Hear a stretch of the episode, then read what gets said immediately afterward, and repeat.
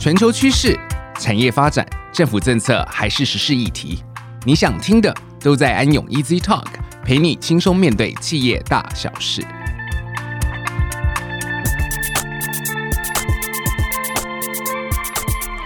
各位听众，大家好，欢迎来到安永 Easy Talk，我是安永联合会计师事务所消费品与零售产业负责人吕倩文 Jamie。很高兴来到安永 Easy Talk 与大家分享。那我们今天很荣幸邀请到重量级的嘉宾，共同来参与安永 Easy Talk。这位嘉宾也是知名的可可的饮品、劲量电池，还有小熊软糖的品牌幕后推手。他是国内知名代理商心灵企业的总经理，也是台湾现在最大的一个电商代营运商新兴网的董事长陈德仁陈董事长 Terence。嘿，你好，Jamie，你好。对，那其实大家可能比较不知道，说劲量电池还有小熊软糖这些知名的品牌背后都是同一个推手，就是呃新林企业。那其实对消费者来讲，可能比较陌生这家公司。那但是我们知道说，新林企业其实可以算是台湾快消品代理的一个霸主。可不可以请这个 Terence 稍微帮我们介绍一下这家公司呢？好，我们我们基本上对外就叫 THL 啊，好、嗯、THL 就是台湾新林呃 Limited 这样子啊、嗯呃，那。呃，我觉得霸主不敢说啦，因为其实台湾有很多好的专业的进口商和代理商。那我们的确在台湾以目前快消品来讲，哦，不包含酒类，不包含香烟，不包含汽车等等，哈，服饰。如果是以民生必需品快消品，我们应该算是台湾目前最大的进口商跟代理商。那我们公司快满五十年了，四十几年，哈，算是一个二代的公司，因为这个公司是我父亲成立的，哈。但是在过去，呃，我加入公司二十年，我们的营收大概也成长了二十倍啊，是，那真的很不简单。所以，呃，我们最大的改变啦，第一个就是，呃，如果用比较一般人的说法了，我们希望用最有效率的方法，把最好的产品用最便宜的价格卖给消费者。嗯，好，那如果我们用英文讲，我们就是，其实我们在做的是 supply chain 啊。好，那早期说代理商跟贸易公司，其实现在。我们给自己的定位并不是贸易公司，也不是代理商。好、嗯嗯嗯，我们给自己的定位基本上是一家服务型的公司。那这个最大的差异呢，就是说，当我二十多年前进到我们公司之后，那时候网络开始越来越发达，资讯也越透明了。哈，是。那早期我们这个行业，像我父亲他们在做的时候，他们的确是买卖业，哈，贸易商、代理商，哈、嗯。那我做的事情是把。THL 就是心灵这家公司，慢慢改造成一个呃 service 的公司，好，就像安永一样服务客户嘛，对，对不对？那我们并不是在赚价差，而我们是提供价值的服务，好，这就是为什么我们的品牌呃跟加入我们这个平台的品牌呢，在过去十年是倍数的成长了。嗯、我们现在代理的品牌，嗯、坦白讲我也不太记得、嗯，但是我们总代理的品牌大概应该五五超过五十个、嗯，那我们总总代理的品牌呃。呃，SKU 数大概应该有三千多个品项，好，因为现在全球整病化嘛，所以可能一个原厂，比如说像亨氏卡夫，好 c r a f t Heinz，它可能就有十几个品牌，所以如果你严格来讲，每一个我们代理的公司，应该说我们代理超过五十个公司，可能一百多个牌子吧，对啊，好，所以其实品相多到我自己是搞不太清楚了，但是我们做的基本上就是在物流有重效，是。好，那跟服务有重效，是。好，经理有重效。所以你会发现，我们卖的一些看起来比较 premium 的产品，比如说像 San Pellegrino 哈圣佩诺的矿泉水，嗯、或者是说像 Twinings 啊唐宁茶，其实我们卖的价钱不会比国外的贵太多了。嗯，好、嗯，就是我们加在产品上的那个 add cost 并没有太高。嗯，好，对。那我们常常去见客户是 to B 的客户，比如说我们在拜访像 Seven Eleven 啊，或是像家乐福啊，事实上我们都是常常会带我们的品牌商一起去拜访的。就表示我们是非常非常透明的，所以我们的 business model 大概是这样的一个公司。我们有很高的嗯比重的呃员工跟同仁跟伙伴的入股的比例，好，所以 high employee 的 ownership，我们大概。呃，我们公司现在在台湾整个公司加集团大概五百个人，所以算是中型到中小型的集团。是，但是我们的呃员工大概有二三十个，可能有大概七八个 percent，都是我们的股东这样子。OK，所以听起来的话，其实心灵已经深耕台湾这个市场很久，而且听起来这样子五百多个员工，然后可以创造这么多的营收，其实非常的了不起。其实还好啦。我觉得最主要的就是说，我们过去二十年最主要就是把所谓贸易商跟买卖业的 mindset 好这个观念改变成服务业。是好。对对对，所以也是提供像刚刚 Terence 讲的，就是说另外一种专业的服务。那我们知道说，其实就心灵企业现在其实也有在做一些您刚刚提到的转变嘛。嗯、那我们知道说，其实心灵现在有跟另外一家老牌的物流商已经有共同创立一家子公司，叫做星星网。那这个心星网的主要的目的是要提供这个电商代营运商的一个服务。嗯、那其实听起来这也是从一个品牌价值的一个服务的一个角度去思考，希望能够为你的品牌创造更大更多的价值。那不晓得是说这个呃，Terence 这边可不可以帮我们介绍一下，说这家公司是怎么样去结合两家公司的一个优势，然后怎么去定位这家公司这样子。心星网的来源呢，其实主要呢是因为很多客户问我们说，我们电商的 solution 是什么？那也跟我刚讲的，我们希望帮我们的品牌端做服务很大的关联。所以我们在过去十年，其实啊、呃，心灵在餐饮、在网络、宠物，嗯、那在呃商标授权，好，或是很多特殊的通路都有成立公司，或是比如说办公室通路，我们把每个通路切得很细，让员工可以入股。好，那找对的股东或是伙伴一起来合作。那比如说，我们代理这个呃台盐的碱性离子水，我们代理阿华田，我们代理尽量电池，我们可以很有效率的把它的东西卖到办公室通路，卖到餐厅，然后卖到比如说网路，哈，好，卖到很多不同的通路这样子。那新兴网的成立其实很简单，就是在当时网络在 emerging 的时候呢，就是网络在刚刚开始起步的时候，新兴网大概成立八年。那因为我们今年要已经要新贵了，所以我是可以透露一下心星网的营运资料了。我们成立八年，我们今年的业绩目标大概是四十多亿。好，那我们大概一百多个员工。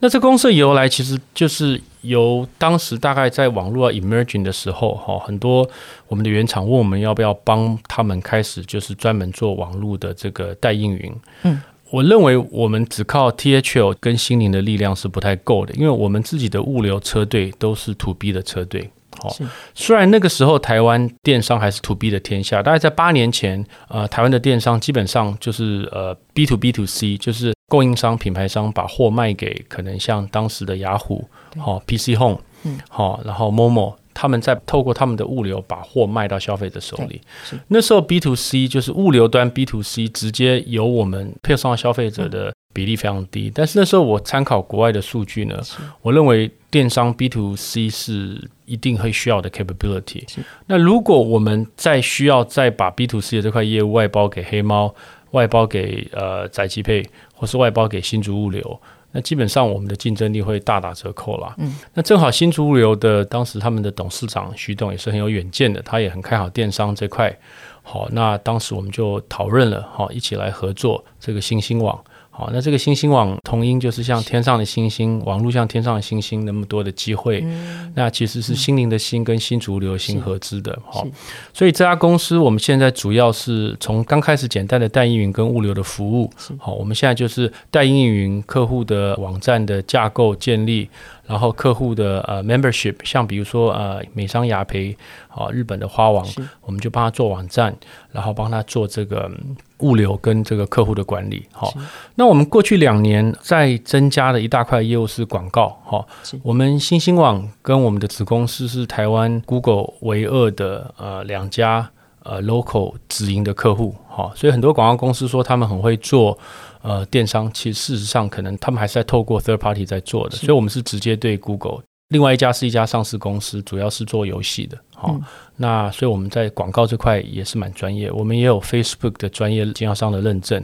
好，我们全部的广告的同事都有去做，所以我们现在变成一家整合性行销的公司，就是有物流、广告，好，还有 commercial 代运营。那就是一样，就是我们在做的事情，就是呃，让我们不管是我们的电商的子公司，或者或是我们的母公司，就是把这个中间商的角色降低。是，那我们赚的 margin 是提供一个相对的服务。好、哦，那我们被取代性的机会就更低了。那我们收费基本上是非常非常透明的。好、嗯，因为像广告这块，其实以前的收费是非常不透明的。我们跟客户的广告收费是非常非常透明的。嗯、呃，代理商也是，呃，大部分代理商都不太愿意跟原厂讲他们实际的 margin 是多少的。基本上我们是学 Google，就是 Open Book。嗯，好，我们都让原厂很清楚的知道我们的 margin 大概是多少。那但是因为我们品牌非常的多，有很多的重效，好，所以原厂就算规模做的很大，他不一定会自己想来做。好，不管是电商也是，THL 这边也是。哈，所以我们的经营的策略大概是这样子。所以听起来就是解决了这些品牌商像金流、物流跟行销整个的痛点。嗯、对，金流、物流跟行销啦，因为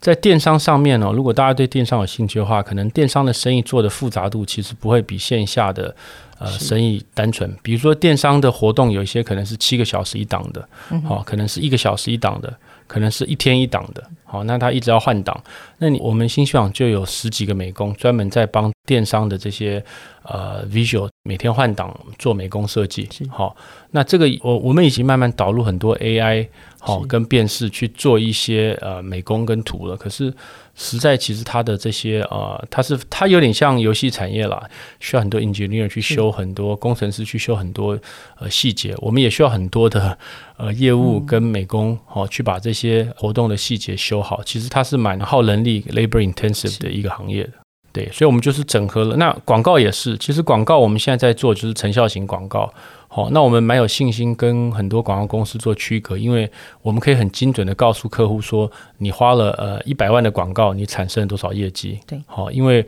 我们呃是有能力好帮客户追踪到。他卖出去的这个产品是透过什么的广告，跟在什么通路卖出去的？好，所以我们可以很清楚的告诉客户说，一百万的广告到底创造了多少的价值。那我们又可以做这个，那他送货的时候，物流是我们配送的。然后呢，他的一些呃一些运营上的一些，比如说像修图啊什么一些比较琐碎的东西，我们帮他解决。那我们收取的 margin 又不是非常的高的，但是我们从很多不同的地方赚嘛，我们等于物流也会赚一点点，广告会赚一点点，commercial 会赚一点点。那我们的每个一点点加起来，就还是对我们来讲是一个合理的利润。好，所以这个对我们跟客户来讲就是一个双赢。对，听起来就是说，呃，现在新兴网是用像是成效型的广告去追踪消费者的习惯，它其实可以替品牌商创造更大的一个价值。那刚刚 Terence 也提到说，其实听起来你们有很强大的一个数据分析的去支援这样的一个专业的服务。那就是我们理解说，现在疫情的关系，其实像这些呃电商比较像是一个疫情的一个受益者啊，应该这样讲。因为很多电商因为疫情的关系，其实他们现在业绩也成长很多。那我不晓得是说从呃 Terence 你的角度，因为你在这个产业非常久，那你很有经验，那你会怎么样去看说？呃，这个疫情对快消品产业带来影响，那从新灵或者从新希望的角度，你们怎么样去化解这样的危机，然后并且把它转换成一个转机呢？嗯，其实，嗯，疫情其实对我们来讲，其实我们是很难过的，因为我们在 THO 新灵这边，我们很大的客户是独 B 的餐厅端跟饭店端，好，全台湾的五星级饭店、四星级饭店。跟大部分的连锁餐厅都有卖我们的食品、酱料、茶叶跟矿泉水等等的哈。那其实他们是重灾户啦，所以这次对我们来讲，其实我们还是很多客户啊受伤蛮深的。那在谈疫情最严重的时候，其实连本来受益的像全联社、像 Seven 这种便利的通路，在封城基本上大家不出门的那个月，影响也蛮重的。那所以的确，我们看到在过去呃的去年，就是二零二一年哈。电商是受惠蛮多的，嗯，但是我个人认为这只是加速了电商的 migration 了。如果你看国外的一些市场，像南韩、中国，事实上它的电商的占比是比台湾高的。是，那台湾电商的发展是比这些国家慢的。那我认为疫情只是加速了这个的发展。好。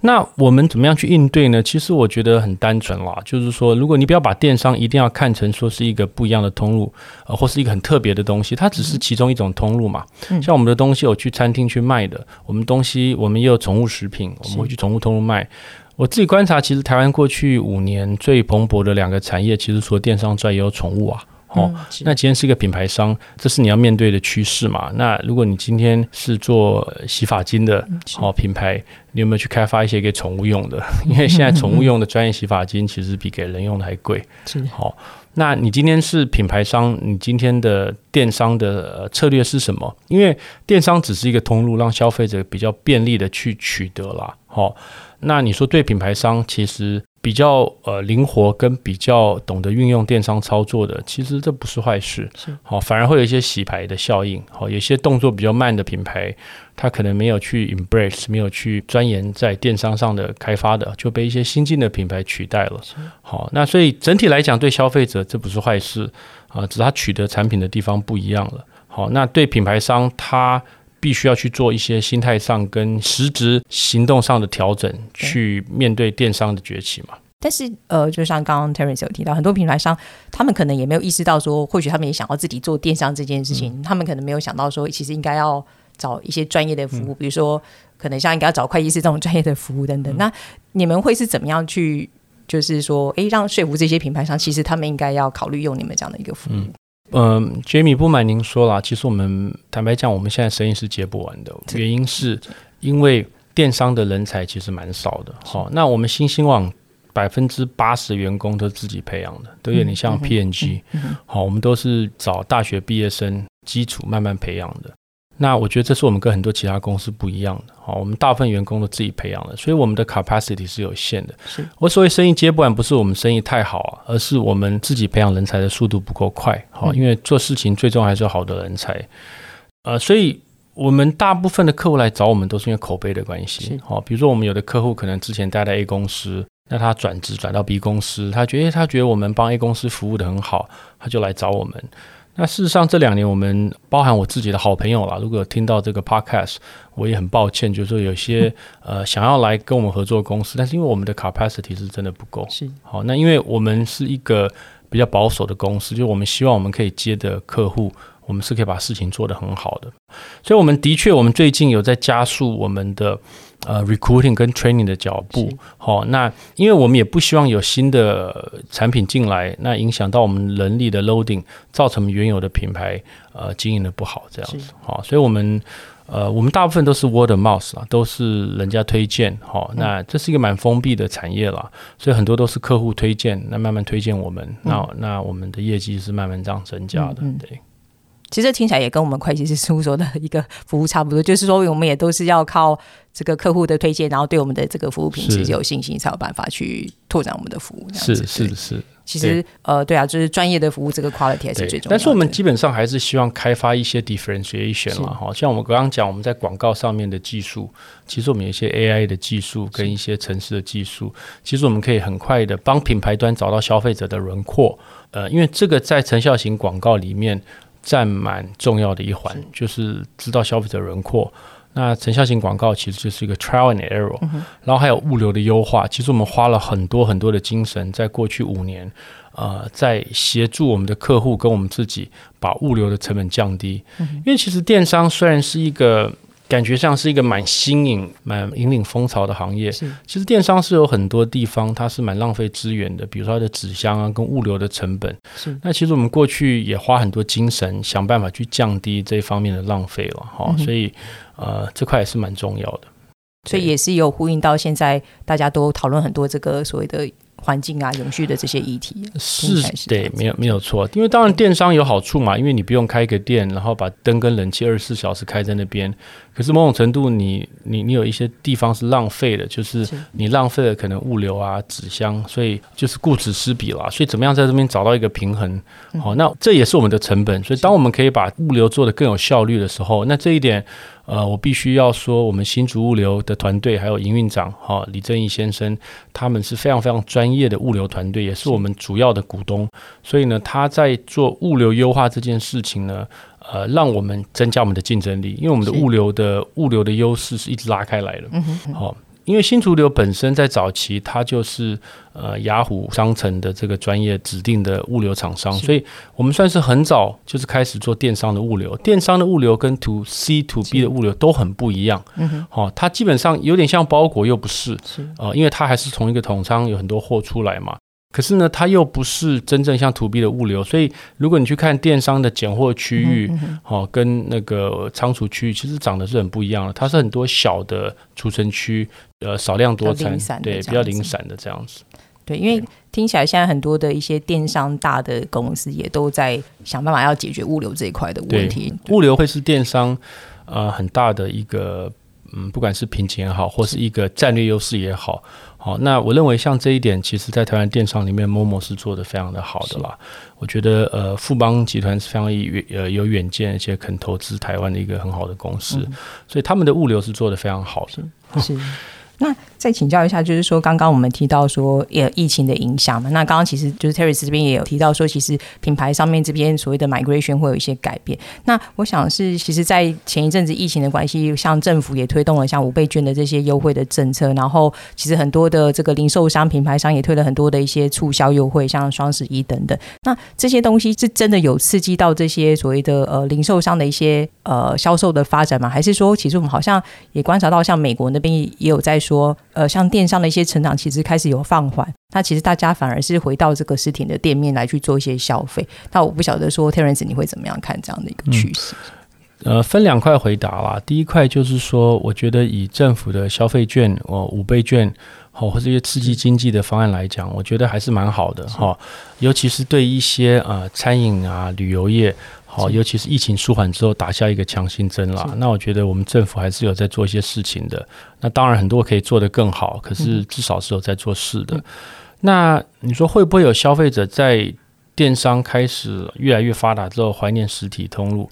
呃，我觉得一定会有的，但是以台湾现在的，如果只是以大数据来看啦，这个现象还没有发生，因为电商的成长还是 outpace 传统通路的成长，或是 decline。好，电商的增长率，呃，我记得是非常高的了哈。那所以这个成长跟传统通路成长在拉，一直在拉开。但是我很肯定的一件事情啦，就是说，呃，实体通路绝对有存在的价值，而且是非常高的。好，因为它有便利性。好，那我们。还是一个体验行销，所以呃，你说像台湾，据我了解，像有一些实体通路，它还是持续在成长。好，比如说好事多，我非常确定，去年二零二一年在疫情的状况之下，好，我看国外的报告。好，看它还是在成长的，是好，因为它在国外也是一个上市公司嘛，所以它有一些还是有一些数字是揭露的。好，据我了解，台湾它是成长的。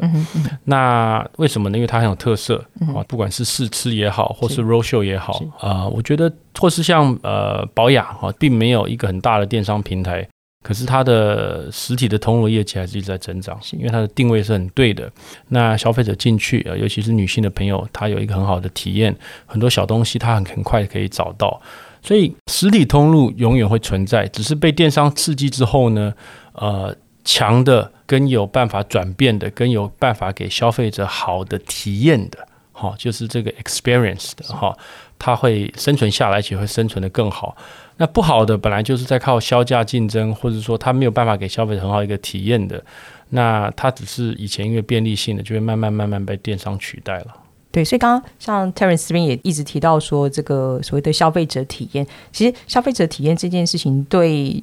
呃在快消品这个产业来讲，是不是一个真的是很重要的一个关键？就是说你要让消费者愿意来去买你的这个产品跟服务的。嗯以快消品来讲啊，我觉得消费者体验在某些品类是重要的啦，哈、嗯。但是呃，我反而觉得在其他的品类哈，比如说小家电啊、电器或是服饰，可能消费者体验会更重要。嗯，好，所以其实相对来讲，我觉得我们 FNCG 现在 total 在台湾全部的品类哈，我讲的是全品类，其实占比都不到十趴。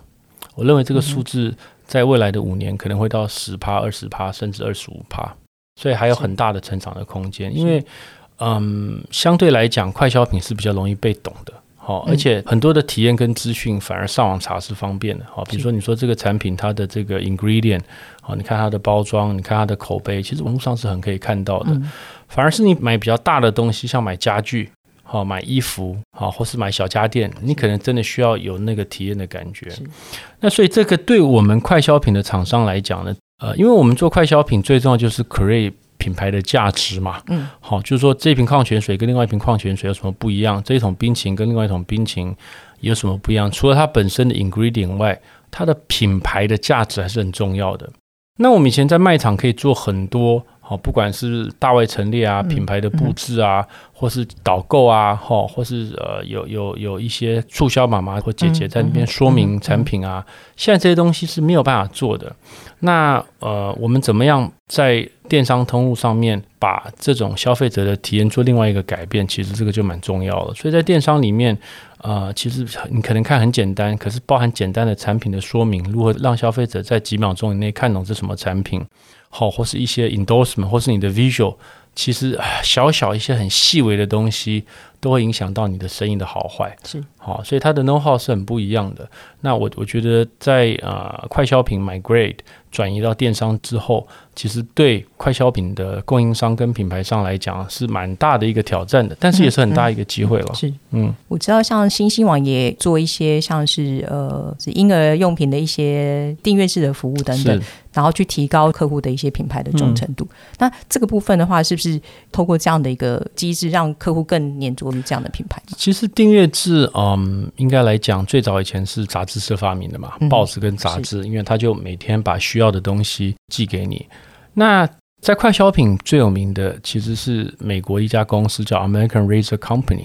哦，因为其实刮胡刀片，呃，老外的胡子比较多，比较粗嘛，所以他们还是习惯用这个用刀片刮胡刀，因为很快可以刮得很干净。那最后有一家公司想出一个方法呢，说他也不做广告，好，他就用邮购的方式，你你他可能唯一做的广告就在杂志上做订阅，好，那他的刀片可能跟某种刮胡刀相容。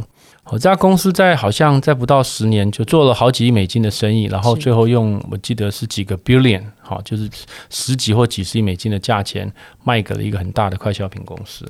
那听到这故事之后呢，我就想说，其实我们台湾很多品类是蛮适合做订阅的，比如说像雅培的这个营养品，好，比如说你的爸爸妈妈呃年纪大了，长期需要一些营养品。那或者是说像我们台盐的碱性离子水，其实我们的水的订阅的比例是很高的。那因为我们懂成效型广告，那我们的竞争对手不懂成效型广告，所以虽然一瓶水可能才几十块，可是当他跟我订一整年的时候。好，我就值得花钱去做成效型广告，去去把它去把这个消费者让这消费者了解我们水的好处，好了解这个水有什么跟别人不一样的，我们就值得花这个广告了。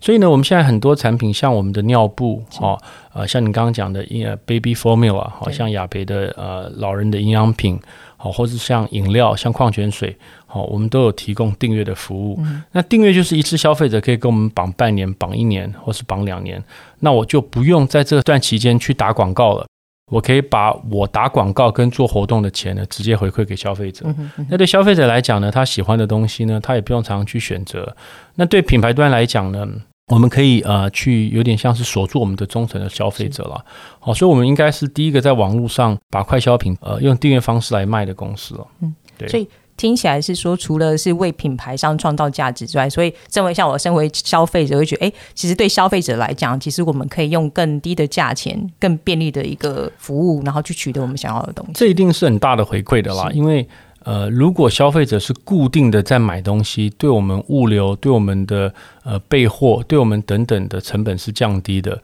那我们也不需要去花这些广告费或是活动费用啊。有时候做买二送一，有时候不做；有时候做八折，有时候不做。我们就算出一个我们可以获利，可是消费者可以得到回馈的成本，一次让利给消费者。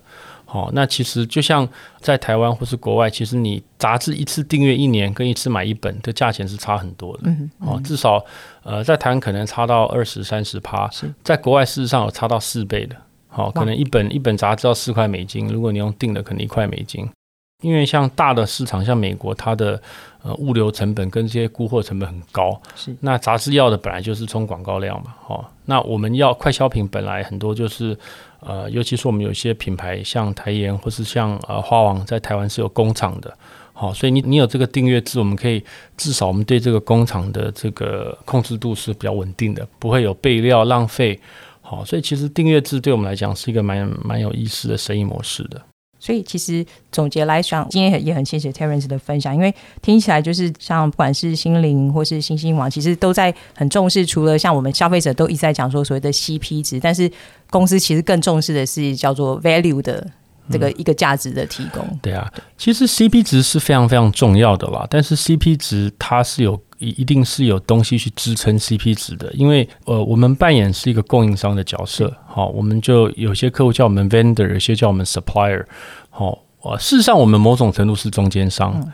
好，但是我们是必须被存在的中间商，就像你今天想把货。呃，寄给住在美国的妹妹，你还是需要透过一家物流公司啊。是你自己去送可以，你可以自己找个人去送，不一定划算啊。哦、嗯，那为什么物流公司送会比较划算？因为它有一个完整的车队，一个完整的 IT 系统嘛。好、嗯、像他送的又比你快。那我们也是一样啊，就是说，我觉得很重要的是，我们转型成一个服务商的时候，我们怎么样可以透过重效跟我们的一些 know how，帮客户把呃，我所谓客户是指我们的品牌端的客户，所以我们代表方，我们代表某一些品牌啊，就是我们代理这些品牌，跟买到消费者的客户，好，这是 consumer。好，跟 brand 把他们的价钱呢，中间我们需要取得的成本呢降低，但是我们还是有获利。好，当我们把 cost 降低的时候呢，消费者自然而然拿到的产品的 CP 值就会变好了。好，所以我们其实真正在做的是一个 supply chain 的优化。是，当然品牌也是很重要啦。就是你一样用一百块买，你可能用一百块觉得哇，哈根达斯好便宜，嗯，对不对？然后这个别的品牌冰淇淋好贵，嗯，所以就是说怎么样把这个品牌做起来，也是我们很重要代理商很重要的一环了。所以，我们一方面是降低成本，一方面是增加价值。好，所以我们今天提到的这些品牌都是很厉害的品牌啦，像哈根达斯，这个台湾也是做的非常好的一个一个公司，这样子。对，总结来说，其实对消费者来讲，其实不管是实体的通路或是电商的通路，像这样的就是像呃 Terence 这样的一个呃心灵或是信兴网的这样的一个角色，能够为消费者创造最大的一个价值，然后给消费者提供最好的体验。其实这个东西在整个快消品的产业链来讲，其实真的才是。对消费者带来最大的一个效益的一个角色。是的，就是说，嗯，我我们代理品牌啦，我们常会跟原厂说，如果你来做可以做的更便宜，或是更有效率，其实你来做我们是不反对的。嗯、那如果我来做可以做的呃一样便宜，或是更便宜，可以是可以帮你节省很多时间，让你专心去做品牌的 R N D 哈，去做产品的开发，好，那。我们就达到我们的就是专业分工的效益嘛，对不对？哈，这个就是经济学最基本的就是有效分工嘛，对不对？哈，所以呃，我们的目的是这样啊，所以我我一直在提醒我们的同事，我们是一家服务型的公司，好，那不是一家贸易买卖的公司，这样子。相信这两家企业在 Terence 的领导之下，现在都有很好的发展。那我们也期望说，信兴网往资本市场的路上，那希望一切都顺利。那我们也期望说，接下来在 Terence 的领导之下，可以让我们看到有更多这个快消品这样的一个公司，或是新的营运模式，能够加入到我们的这个资本市场，让我们台湾的快消品产业在发光发热，做得更好。这样，嗯，Jamie，谢谢你了。那。我觉得台湾市场还是比较小，所以我们对我们公司来讲，除了把这个 know how 好，我们这个得得到中小给台湾之外，我们接下一步其实主要还是想往海外市场去开发，好，所以希望我们再过几年来再受 Jamie 的这个访问的时候，可以跟 Jamie 呃报告一下，说我们的海外市场开发的很好，把很多台湾好的品牌呢，哈，跟产品呢带到国外去，而不只单纯的是做代工这样子。好，谢谢谢谢 Terence 的分享。好，Jamie，谢谢你，谢谢谢谢谢谢谢谢。那很感谢各位听众的收听，安永 Easy Talk，我们下周四再见。好，谢谢谢谢。